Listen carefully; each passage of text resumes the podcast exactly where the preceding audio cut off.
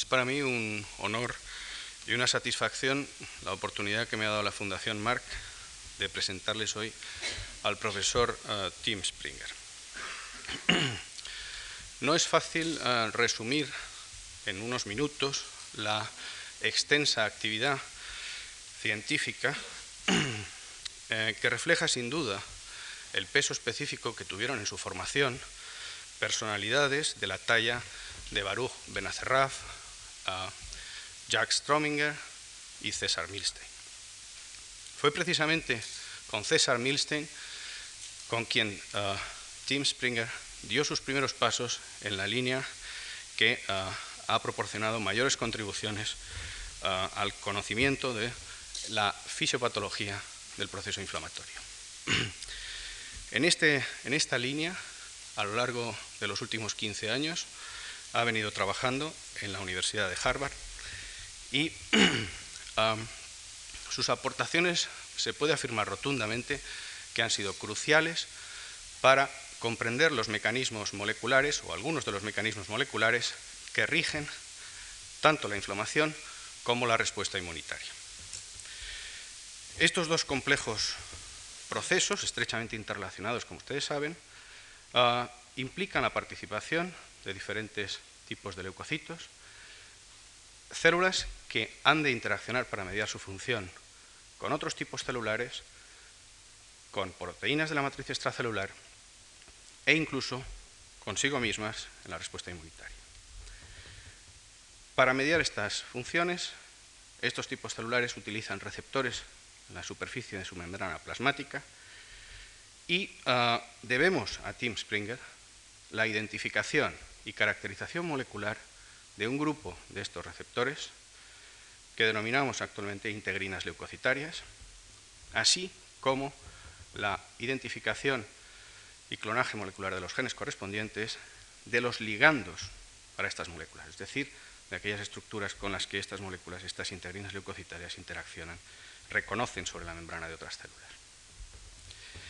Uh, contribuciones relacionadas que merece la pena reseñar de su actividad son la demostración de que algunas de estas estructuras, en particular uno de los ligandos de las integrinas denominados ICAMS, uh, o moléculas de adhesión intercelular, constituye a su vez un receptor para rinovirus y creo que uh, en un foro en el que hay numerosos representantes de, que se mueven en el ámbito de la medicina, merece la pena resaltar la extraordinaria aportación del doctor Springer al conocimiento de la etiopatogenia de una inmunodeficiencia hereditaria que conocemos actualmente como déficit de adhesión leucocitaria y que él demostró que no es ni más ni menos que el déficit en los leucocitos de la expresión de estas integrinas leucocitarias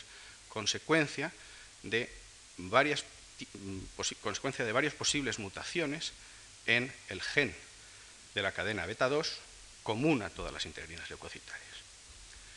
La grave situación clínica que se puede apreciar en estos pacientes ilustra dramáticamente la importancia fisiológica que tienen estas moléculas. A pesar de los numerosos avances que se han producido en los últimos años en la comprensión del proceso inflamatorio y de la respuesta inmunitaria, persisten numerosas incógnitas y en la actualidad el profesor Springer y su grupo continúan trabajando en algunos de estos aspectos de los que nos hablará hoy. Muy específicamente, su conferencia se centrará, por un lado, en las distintas etapas en las que se desarrolla la interacción de los leucocitos con las células endoteliales y que propician la migración hacia el foco inflamatorio, qué señales en un momento determinado complejas regulan este tipo de procesos y en qué medida estas señales incluso determinan que la migración transendotelial se produzca selectivamente atrayendo a unos tipos de leucocitos u otros, en particular neutrófilos y linfocitos. Desde aquí ah, quiero agradecer al profesor Springer ah, todo lo que nos ha enseñado a muchos y el que esté hoy con nosotros para seguir haciéndolo. On behalf of the uh, Juan Marc Foundation and in the name of the Spanish scientific community, um, I want to thank you for being among us and welcome.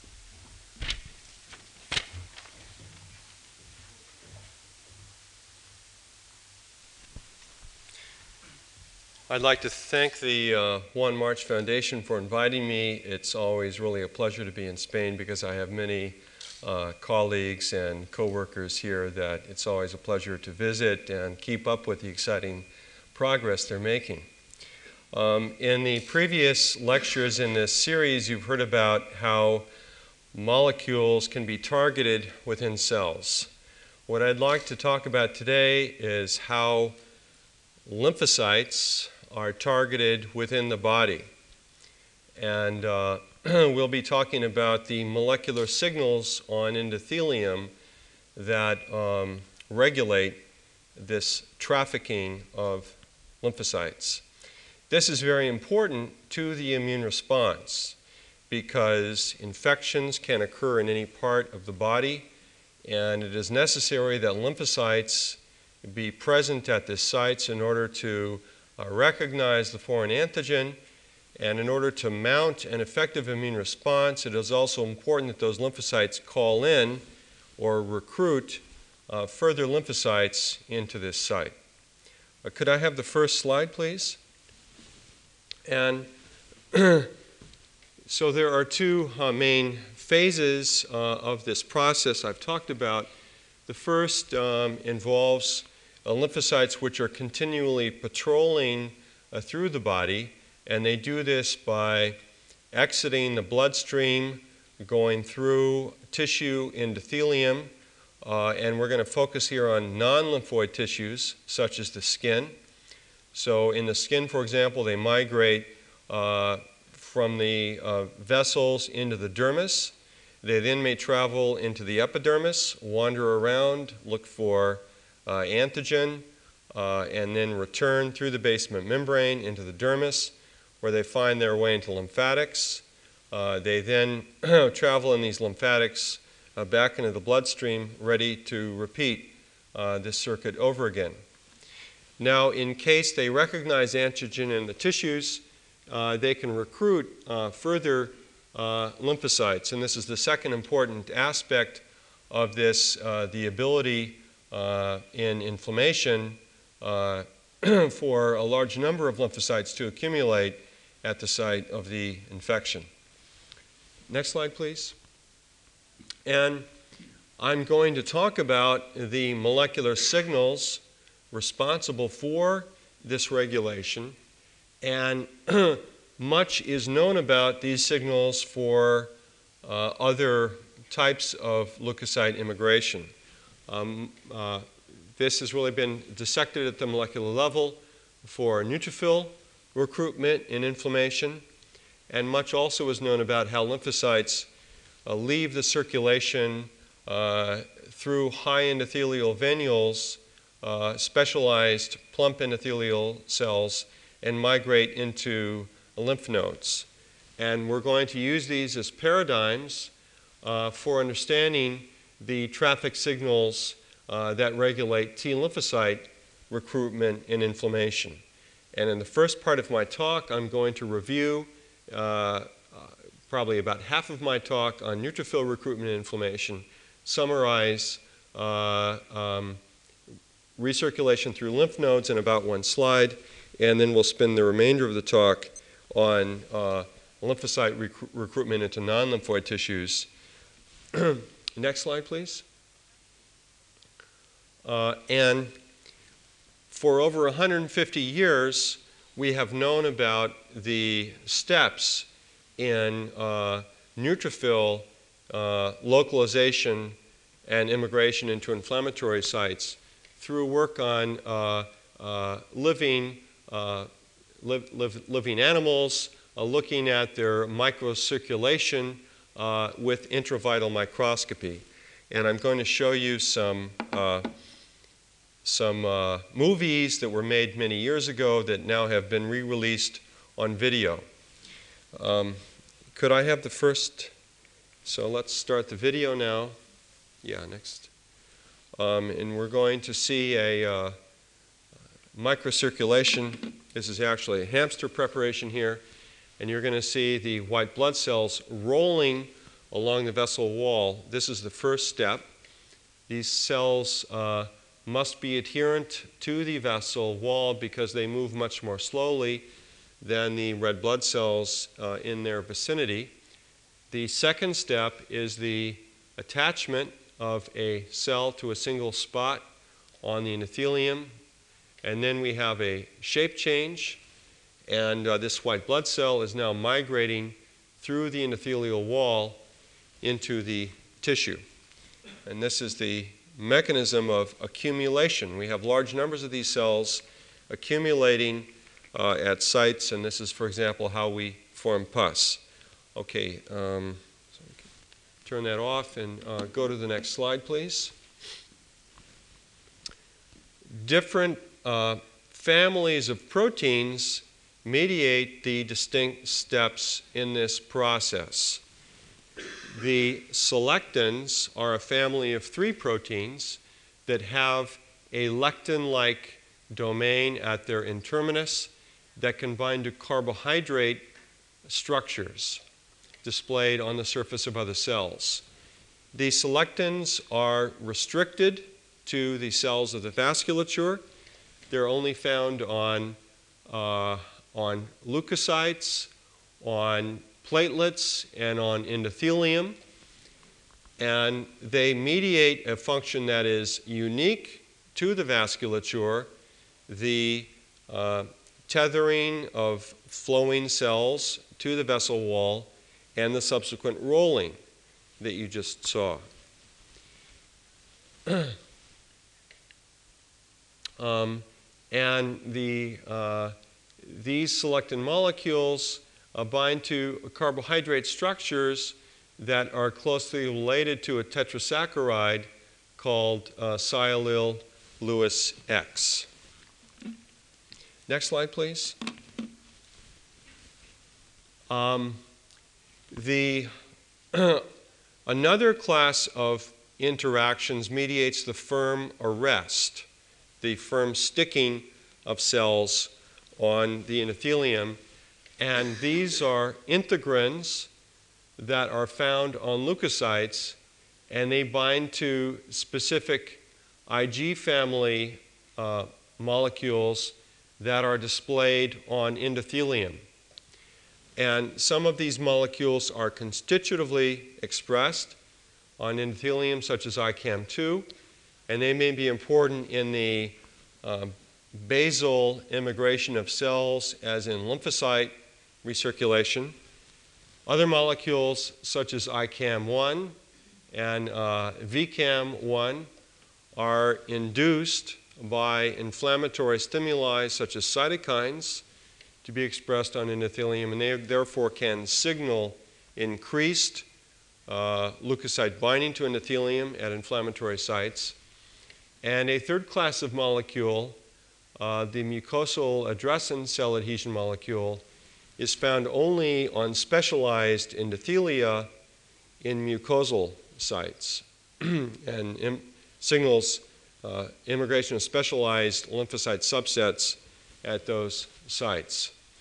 Now, one important feature of the leukocyte integrins, which we will come to in a minute, is that cellular activation is required. The leukocytes must be first activated before the integrins go into a conformation which can bind these molecules on the endothelium. Next slide, please. we have been able uh, to use purified molecules that uh, are uh, found on endothelium to reconstitute the key steps found uh, in vivo in an in vitro system uh, that mimics uh, the flow found in postcapillary venules. And we purify detergent soluble molecules we can use a representative Ig family member, such as ICAM1, a representative selectin, such as p-selectin, or a mixture of these two molecules, and uh, we contain phosphatidyl, we, we take phosphatidylcholine vesicles containing these molecules in a drop, uh, place a drop of these on a glass slide.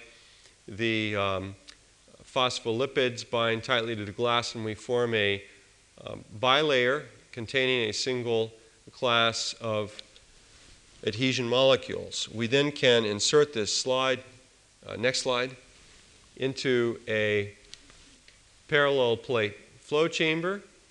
Uh, and we can invert this chamber, and then we can uh, use a pump to pull neutrophils through at a controlled flow rate. They will enter at one end and uh, then go across here and exit.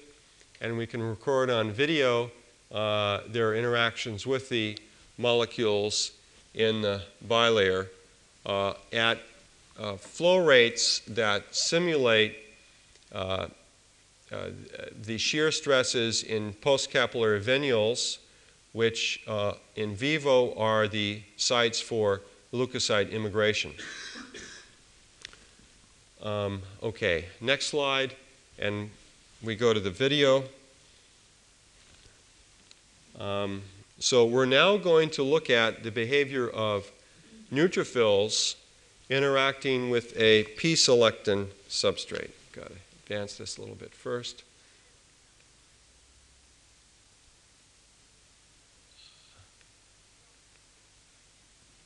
All right, and uh, we, the uh, neutrophils now are binding to the substrate, um, and once they bind, they begin to roll. Uh, and this rolling looks uh, much like you saw in vivo. They're being tethered by the selectins and then pushed along by the flow. And I'll show this in higher magnification. And here you can make out the uh, polymorphic nucleus of the uh, neutrophil and see that the nucleus is really rotating and these white blood cells are actually rolling along uh, tethered on the selectin uh, and being pushed by the flow. And they seem to have a jerky motion that suggests that only a small number of selectin ligand bonds mediate their attachment to the substrate at any one moment. Okay, um, going to stop there. Andre, could you hand me my pack? My backpack right there. Uh, yeah, that's. Oh, but I got. I didn't stop the video. Okay, that's perfect. Um, recently, we have uh, discovered. What we have discovered? Um, I'm sorry. I seem to. Oh, sorry. I seem to have left this at home. Um, you'll see it on the next slide, please. You know what I did?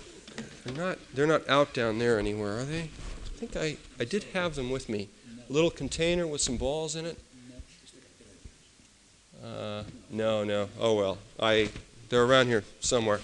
Anyhow, these are, if you have students and you want to demonstrate uh, how leukocytes roll, these are great toys. You can throw them up on a screen and they roll down it and they look just like a leukocyte on endothelium. Okay. Um, next slide, please.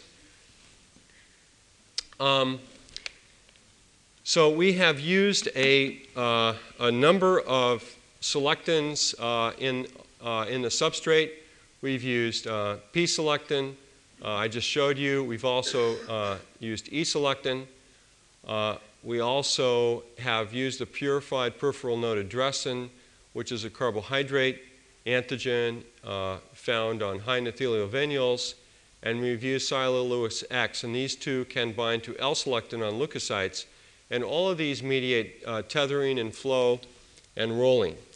By contrast, uh, ICAM1 and ICAM2 are inactive in mediating the tethering of a flowing cell, whether the leukocyte is activated or not. Next slide, please. Um, now, the, the third kind of signal for leukocytes that is displayed on endothelium is the chemoattractant. And there are what we might call classical chemoattractants that um, act on a wide variety of leukocytes.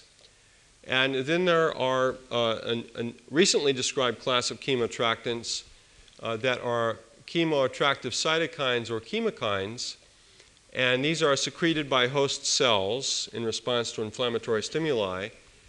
And um, they show much greater specificity for leukocyte subsets. For example, the IL 8 chemokine uh, attracts neutrophils but not monocytes, and the monocyte chemoattractant protein 1 or MCP1 chemokine attracts monocytes but not neutrophils. So these are more interesting in terms of presenting specific signals for leukocyte subsets. Next slide, please. We uh, wanted to see if we could reconstitute this activating step in our uh, in vitro flow chamber. So what I'm now going to show you is an experiment where we have P-selectin uh, as well as ICAM1 on the artificial bilayer and then we allow the neutrophil to roll uh, on the p-selectin. It pays no attention to the ICAM1. And then at a later time point, we add a chemoattractant. This is a formylated bacterial peptide analog um, to the solution. And this then will reach the cells, and it will bind to a seven membrane spanner that couples to G proteins, activating uh, the cell, inducing calcium flux and phosphoinositide hydrolysis. And these signals then uh, activate uh, the integrins through binding to the cytoplasmic domain of integrins through a process that's under intensive investigation now. Uh, this induces a change in the conformation of the extracellular domain we call this inside out signaling, and causes the integrin to assume a conformation that can bind to ICAM. And you'll see that this will then induce the arrest of the rolling cell. Um, okay, so next slide, please, and we'll see the video.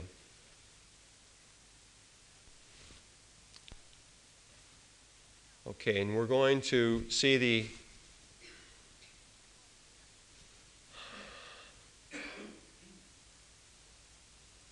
taking a while for this video to come on. Uh, whoops, I pushed the wrong button.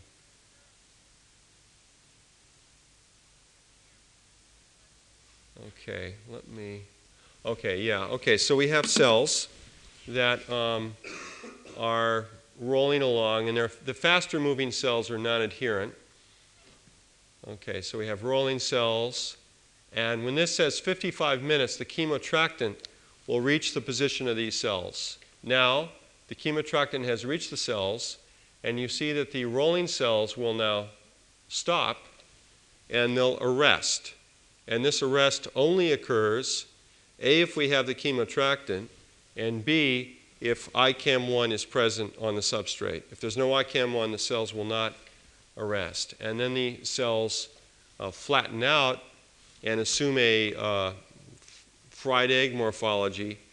And uh, I'm sure if, if there was a grading of chemoattractant and chemoattractant was higher through the glass, they would try to move through the glass um, to the uh, source of the chemoattractant. And okay, next slide, please.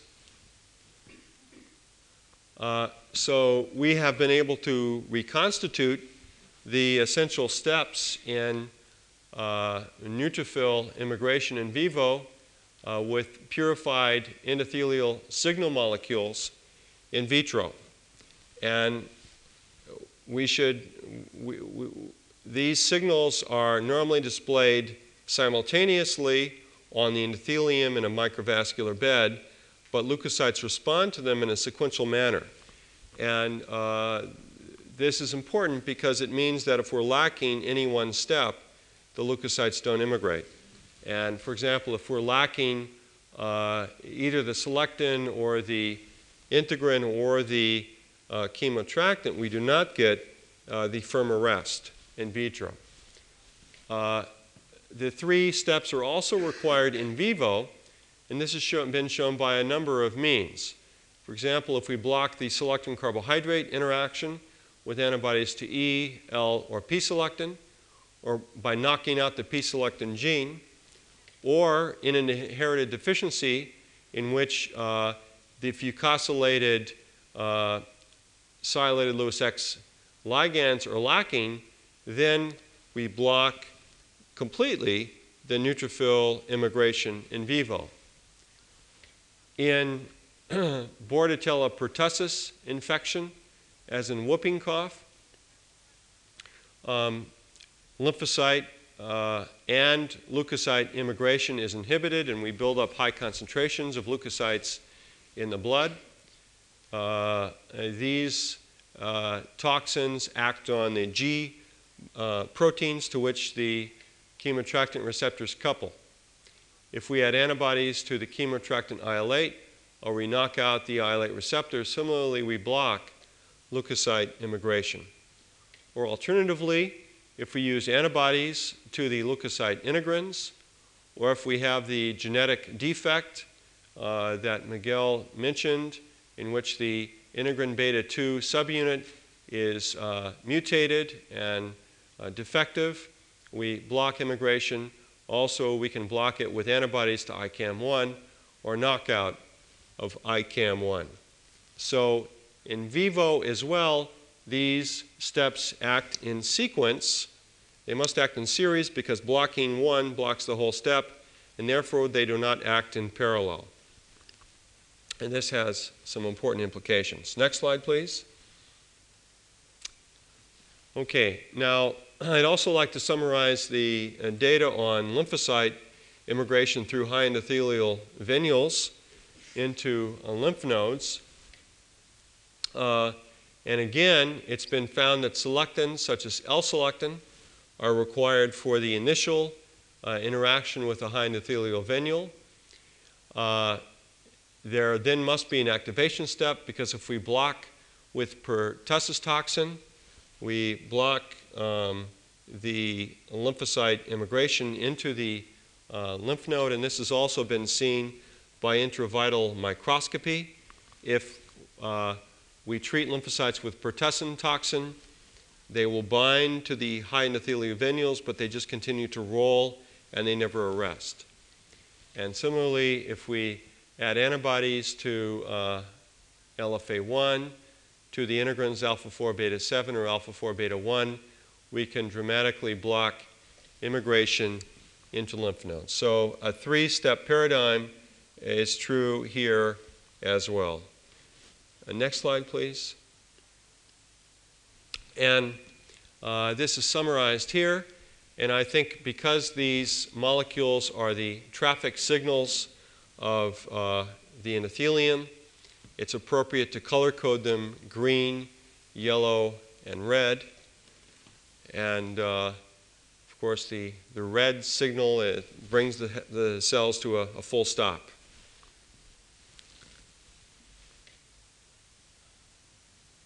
Um, and uh, because these signals act in series, we can multiply uh, the signals at each step to uh, obtain a wide combinatorial possibilities in the particular uh, series of signals that are displayed.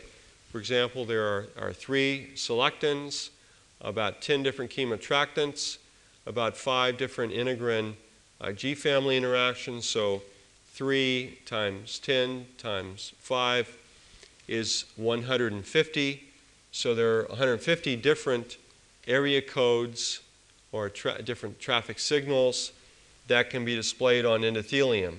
And we think that uh, leukocytes uh, differ in their receptivity, uh, in, in the receptors they display for these signals.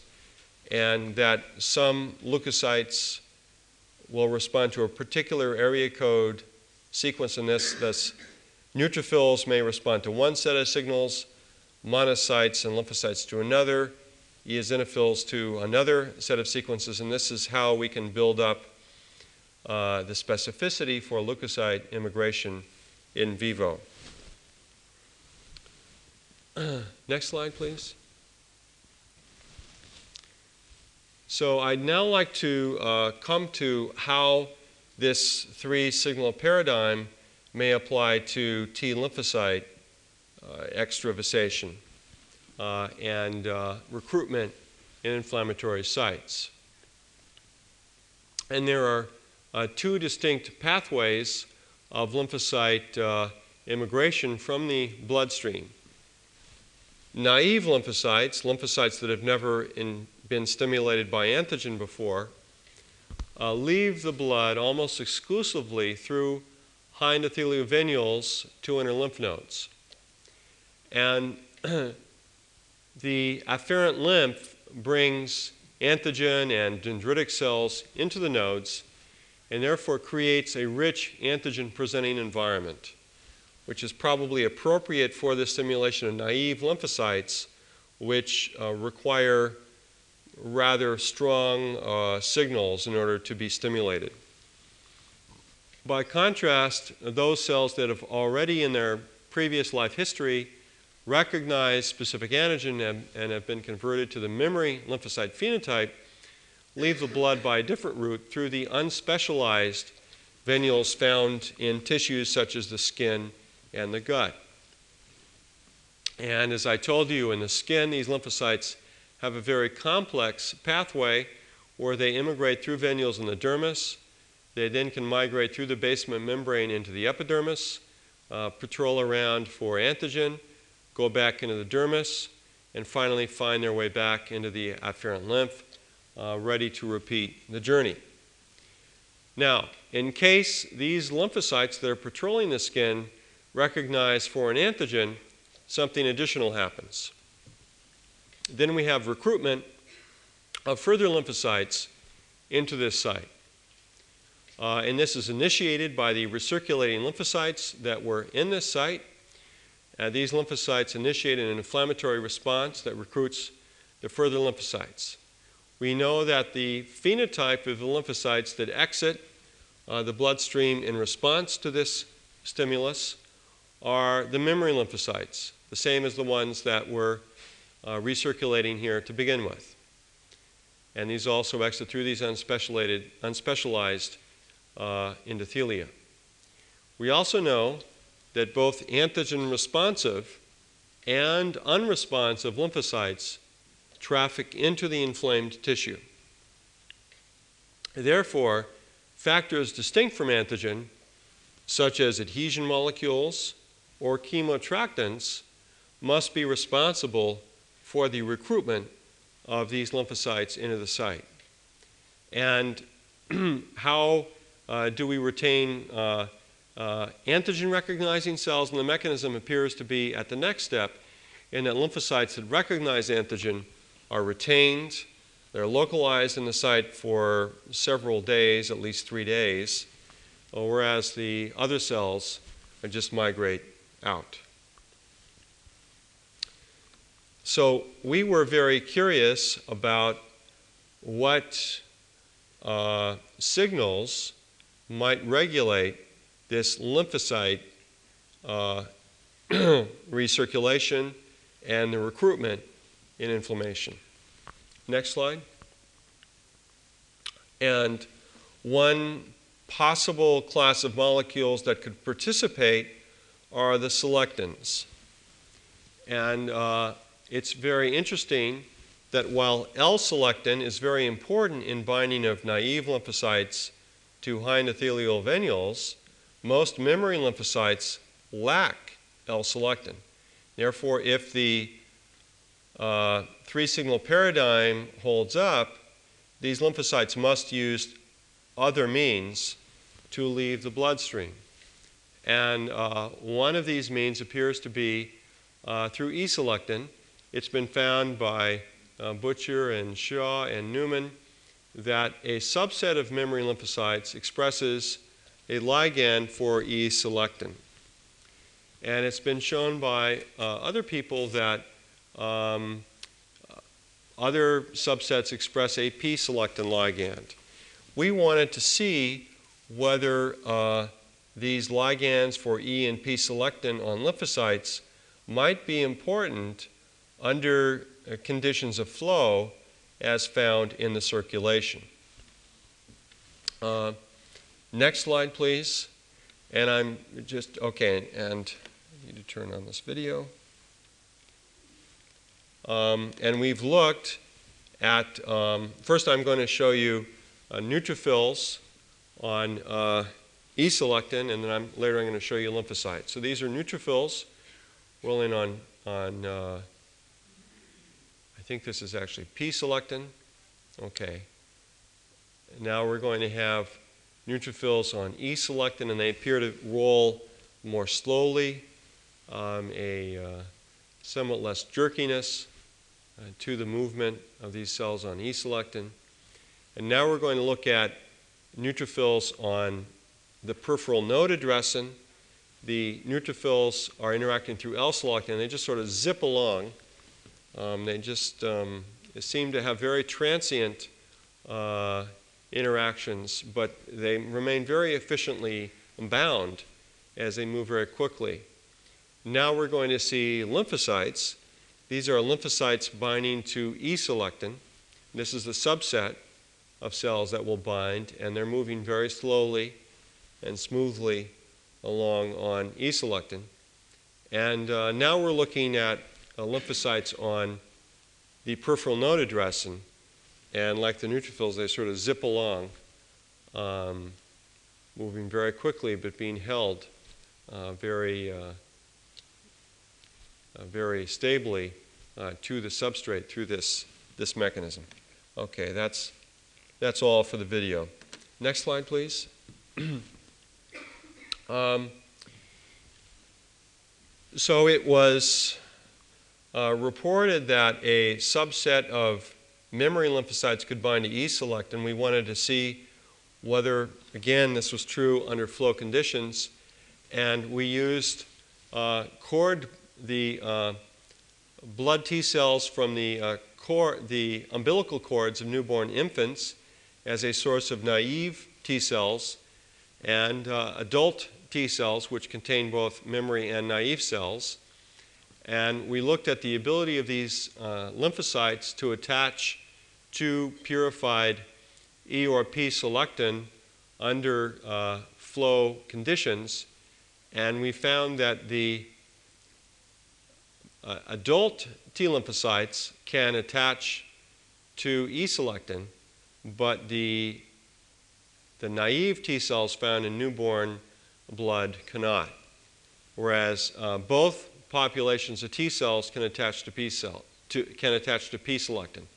So uh, during lymphocyte development in adults, there is the appearance of a subpopulation of lymphocytes that can attach to E-selectin. Next slide, please. There are also important differences between clones of T cells, and these are uh, two representative clones. One clone was established from uh, the skin of a person with uh, atopy, an allergic person. and uh, this clone was established from blood lymphocytes. And we see that this uh, skin T cell clone can uh, attach to E-selectin quite efficiently, uh, but the blood T cell clone cannot attach to E-selectin. However, both kinds of cells can attach to P-selectin. And uh, it's interesting to compare these clones to a myeloid cell line HL60 and this just shows that the attachment of these lymphocytes is similar in efficiency to the attachment of these myeloid cells to E and P selectin. next slide, please. So there may be some um, regulation of specificity through selectins. Now I'd like to turn to the question of chemoattractants. We hypothesized that there should be lymphocyte chemoattractants, just like there are uh, neutrophil and monocyte uh, chemoattractants, although it has been very difficult to really work with um, and characterize lymphocyte chemoattractants, and this may be in part due to the, um, the much lesser motility of lymphocytes. And it's been known for some time that Bordetella uh, pertussis infection or treatment of lymphocytes with Bordetella pertussis toxin uh, inactivates G proteins and results in the in lymphocytosis or in the inability to leave the circulation. And this is true. It, it blocks not only migration into lymph nodes, but also migration into delayed type hypersensitivity sites where we have antigen recognition. Um, okay, now another reason for thinking that uh, lymphocytes might respond to specific chemoattractants is that we cannot explain all of the known cellular specificity through adhesion molecules alone. For example, um, both neutrophils and lymphocytes express L-selectin, and uh, in vitro, uh, both cell types bind quite avidly to high endothelial venules in lymph nodes. Yet only lymphocytes migrate into the uh, lymph nodes. So this suggests that there might be a, a signal displayed on the high endothelial venules uh, that activates the uh, integrin adhesiveness and the migration of the cells into the node. Um, and finally, uh, it's been thought that E-selectin expression uh, may help signal neutrophil immigration, but actually there are a number of chronic diseases uh, in which E-selectin is expressed and only lymphocytes and monocytes are found to immigrate. So another example of adhesion molecule expression alone being unable to explain the specificity of lymphocyte immigration in vivo. Next slide, please. So we decided that it would be a good idea to try to isolate and characterize lymphocyte chemoattractants. Um, and uh, we established a, a, new type of assay for lymphocyte chemoattractants. In the standard assay, we have a, um, a membrane uh, which has pores, and we put uh, lymphocytes on top and a, there is a chemoattractant uh, in solution below. We measure the number of lymphocytes that migrate to the chemoattractant. We decided to make this more physiologic to, to include the endothelium. And so we uh, put down collagen on the membrane. We then cultivate into endothelial cells for approximately a week on these filters. They form a monolayer they lay down a basement membrane. We then um, add a chemoattractant to the solution in the bottom and add the lymphocyte suspension to the top. We wait for four hours and we count the number of lymphocytes that migrate through the endothelium, through the basement membrane, through the pores of the membrane, and then fall out into the bottom of the chamber. And we think that this is a much more physiologic model for lymphocyte immigration from the circulation in vivo. Next slide, please. And among uh, many types of uh, solutions or cellular uh, uh, supernatants or body fluids that we tested, we found the most potent activity uh, from mixed lymphocyte reaction supernatants or from mitogen stimulated mononuclear cell supernatants, and this is a typical dose response curve showing a very strong migration of peripheral blood lymphocytes to the this uh, supernatant and no migration to the media control alone. And we think that it is important that just as in vivo, uh, antigen responsive lymphocytes can signal immigration, that in vitro we find that antigen responding lymphocytes release a very potent chemoattractant. Next slide, please. now, one reason that the endothelium may uh, help in our system, uh, we actually have a much, I should have pointed out that we have a much higher signal to noise ratio when we include endothelium than when we omit it. One reason, one reason for this may be that the uh, endothelium acts as a barrier to diffusion by small molecules. And here we're using a small uh, fluorescent dextran molecule of 4,000 molecular weight.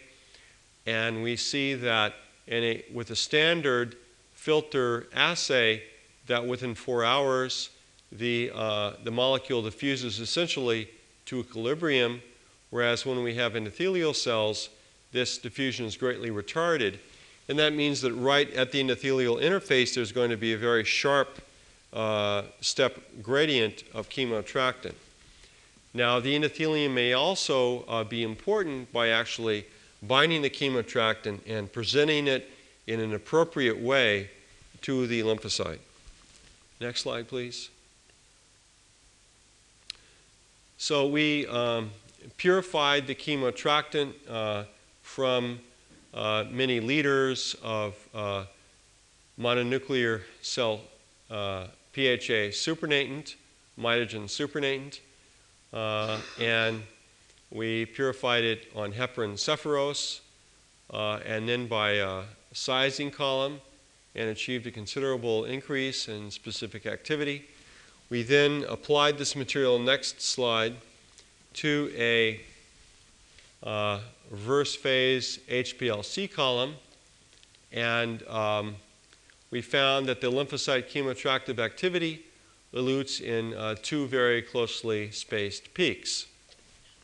And very little material elutes elsewhere uh, in, in the uh, chromatogram. We then subjected uh, this material to amino acid sequencing. Next slide, please. And we got a result that was surprising to us, but maybe it shouldn't have been a surprise, that the uh, both internal peptide sequences and in terminal sequences were identical to a previously characterized molecule called MCP1, monocyte chemoattractive protein 1. Uh, next slide, please. Now, this, this actually is a summary slide that um, is about a year old. And at that time, uh, a number of people had published in the literature that um, MCP1 was specific for uh, uh, monocytes and had no effect on lymphocytes, neutrophils, or eosinophils. And uh, we, we, I think that it is because of our improved assay uh, that we were able to detect this activity. Um, MCP1 has a very interesting distribution. It's strongly expressed uh, in a number of sites where we see very strong uh, lymphocyte and monocyte infiltration. Uh, it's induced in vitro uh, by a number of cytokines and also is thought to be important in the pathogenesis of atherosclerosis. Uh, it's chemotactic for monocytes and also can uh, induce activation of monocytes.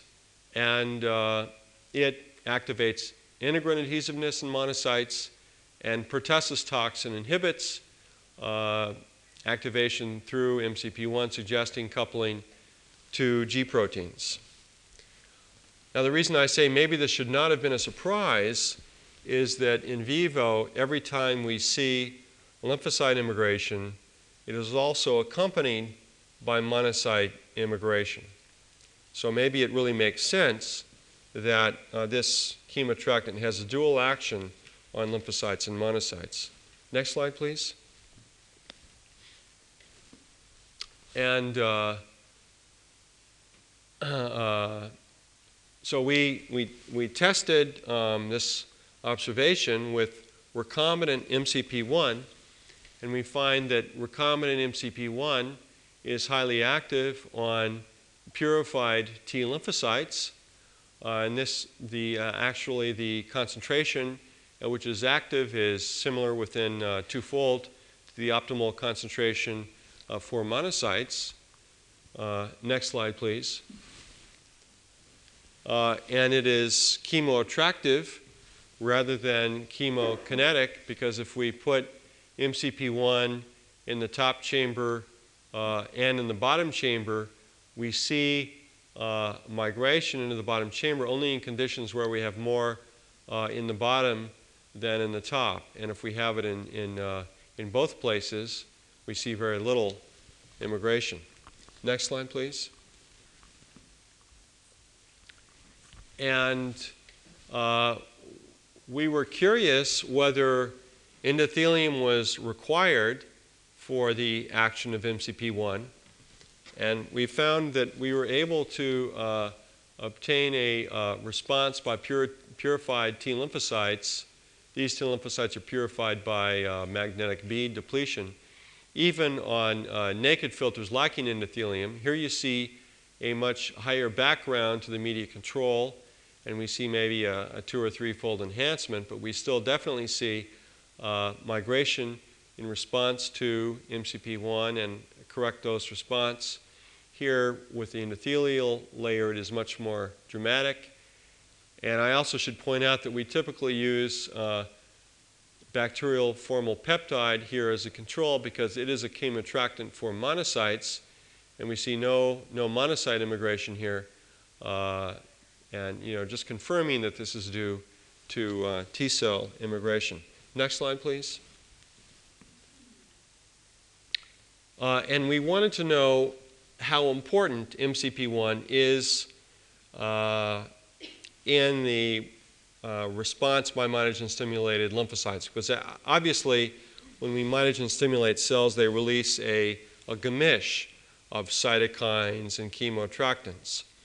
And so we uh, took the crude uh, mitogen stimulated supernatant and we added to it a polyclonal antiserum 2-MCP1. And we consistently find that we are able to inhibit more than 60% of the chemoattractive activity with antibody to MCP1. And uh, here you can see that this antibody inhibits almost all the activity to purified MCP1. So this indicates that MCP1 is the major chemoattractant released by activated lymphocytes. Next slide, please. We actually have tested a wide range of other uh, chemoattractants, uh, particularly chemokines, in our system.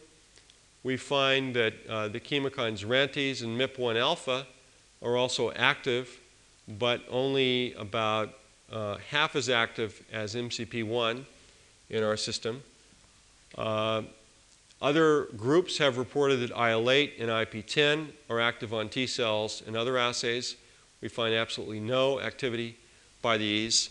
And we're beginning to see a picture emerging in which the members of the uh, one subfamily of the chemokines called the CC subfamily, but not uh, members of the other subfamily that includes IL-8 and IP-10, are active uh, on both lymphocytes and monocytes.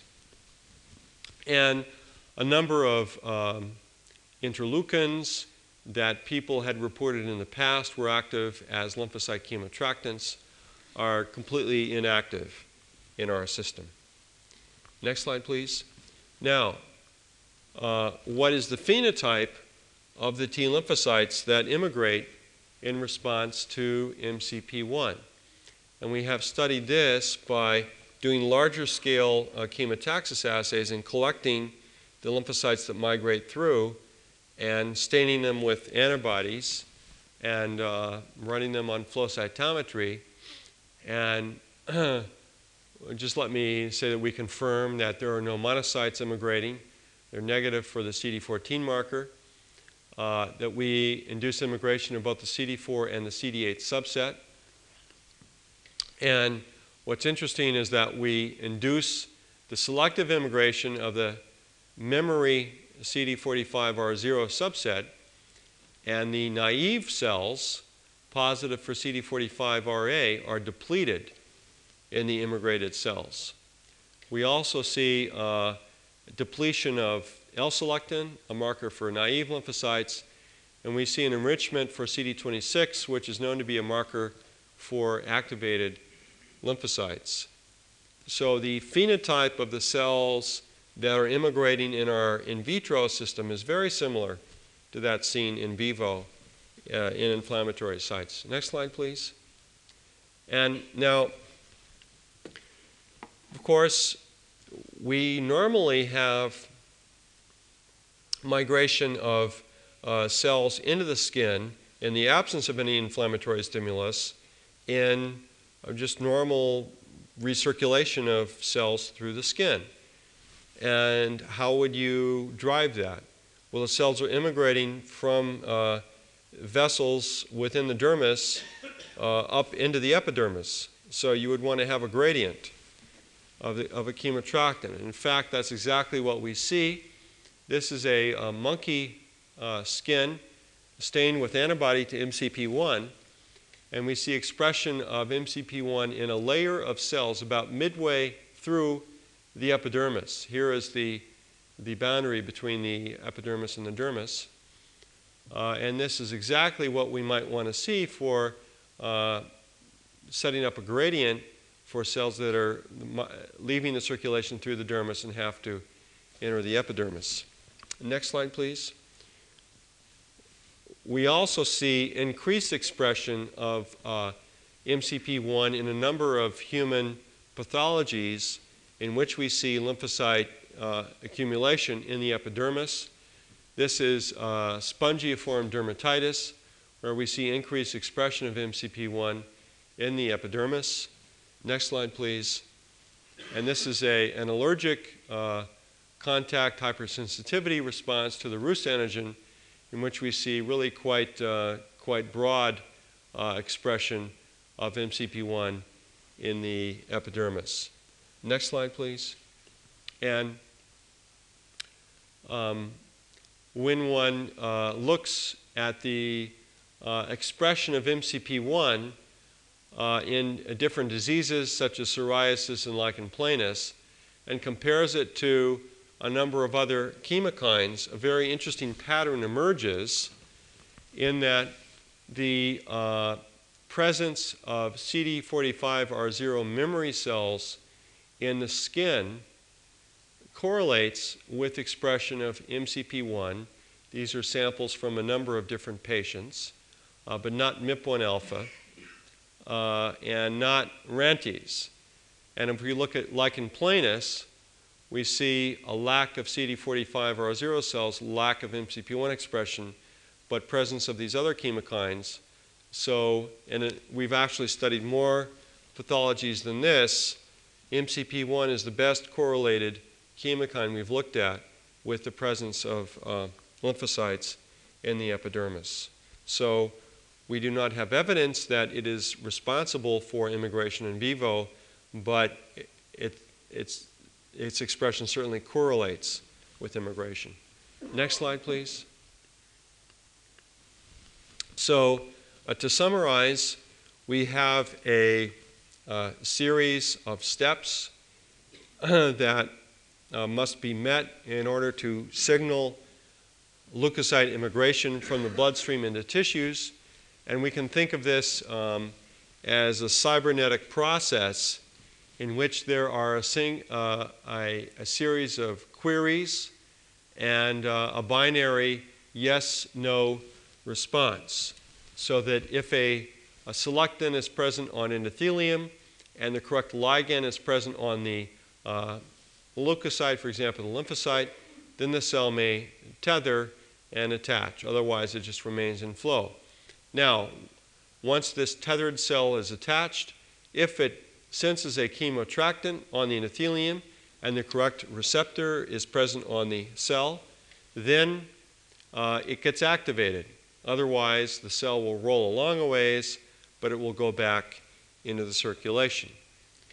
Uh, now we have an activated integrin. Um, is the correct ligand for this integrin present on endothelium?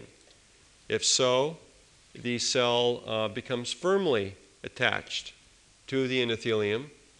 Uh, otherwise, it will continue rolling and eventually go out.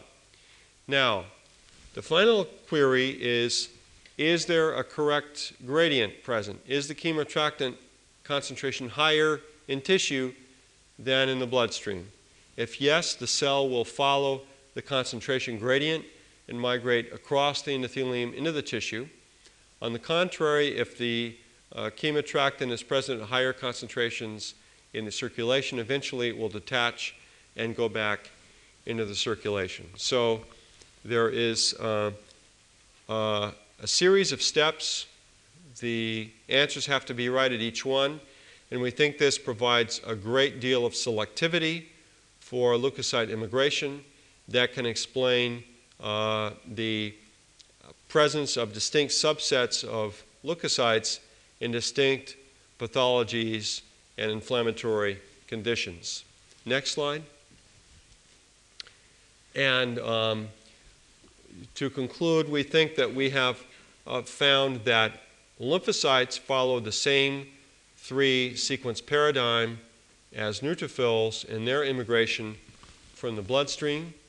Uh, selectin carbohydrate interactions, chemoattractant receptor. Uh, well, I, I, already said that. Uh, we know that lymphocytes can, subsets can differ in display of L-selectin and uh, also in display of the ligands for P-selectin. This ligand has recently been identified and also in display of the ligands for E-selectin. So selectins may help regulate specificity of lymphocyte immigration. We have identified MCP1 as a chemoattractant for lymphocytes. Previously, this had only been known as a chemoattractant for monocytes. We found that it is selective for the memory T lymphocyte subset. MCP1 is secreted by mitogen activated lymphocytes and thus may recruit lymphocytes to sites of foreign antigen uh, stimulation and also uh, it's present at sites of autoimmune disease in vivo. Under basal conditions, as in lymphocyte recirculation, MCP1 is expressed in a mid-layer of epithelial cells in the skin and thus may attract lymphocytes from the dermis into the epidermis in surveillance of the skin by recirculating lymphocytes. And uh, MCP1 and to a lesser extent the related chemokines, RANTES and MIP1 alpha, can attract uh, both memory T cells and monocytes. This may help explain why this is an age old finding that why whenever we see uh, lymphocytes, we also see monocytes accompanying them in sites of inflammation. And uh, finally, uh, further experimentation is required uh, to, uh, to test the hypothesis that MCP1 and other chemokines are required for lymphocyte extravasation in vivo. Uh, and next slide. I'd like to conclude by thanking my collaborators, uh, Mike Lawrence, Ronen Alon, Tom Diacovo, Rob Fuhlbrigge, Eric Finger, and Dorothy Bainton when we, she was on sabbatical all contributed to our studies on selectin carbohydrate interactions. Uh, Michelle Carr and Steve Roth purified the uh, MCP1 uh, chemoattractant and showed that it acted on T cells. Um, I didn't have a chance to mention this work, and Doug Ringler, who is at LeukoSite, uh, collaborated with us on the uh, studies of MCP1 localization in vivo in different pathologies. Thank you.